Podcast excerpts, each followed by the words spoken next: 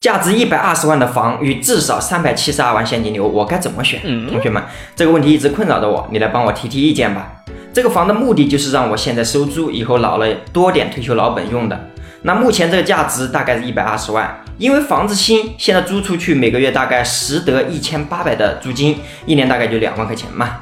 今年我三十二岁，如果六十岁退休，假如这个房子未来每年的租金都不会下降，并且未来二十八年不需要再投任何成本。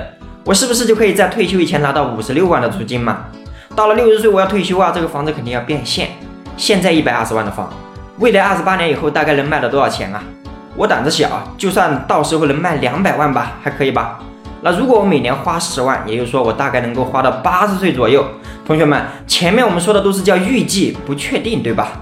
有人和我说，既然我的目标这么明确，给我推荐了一个办法，明确以后不需要再投任何成本，也不用我再操任何心，只需安安心心拿钱就行了。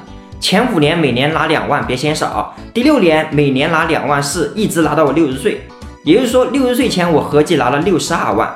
六十岁开始我每年拿十万的养老金，到我八十五岁，那一共拿了三百二十二万，并且这个时候账户里还保证有五十四万，也就是说合计有三百七十二万。如果身体好，就算活到一百岁也不用担心，往后每年还能拿十万。他说也不用担心走得早，可以保证让我们拿两百万养老金，就算只拿了一年养老金十万，剩下一百九十万也会留给我们指定受益人。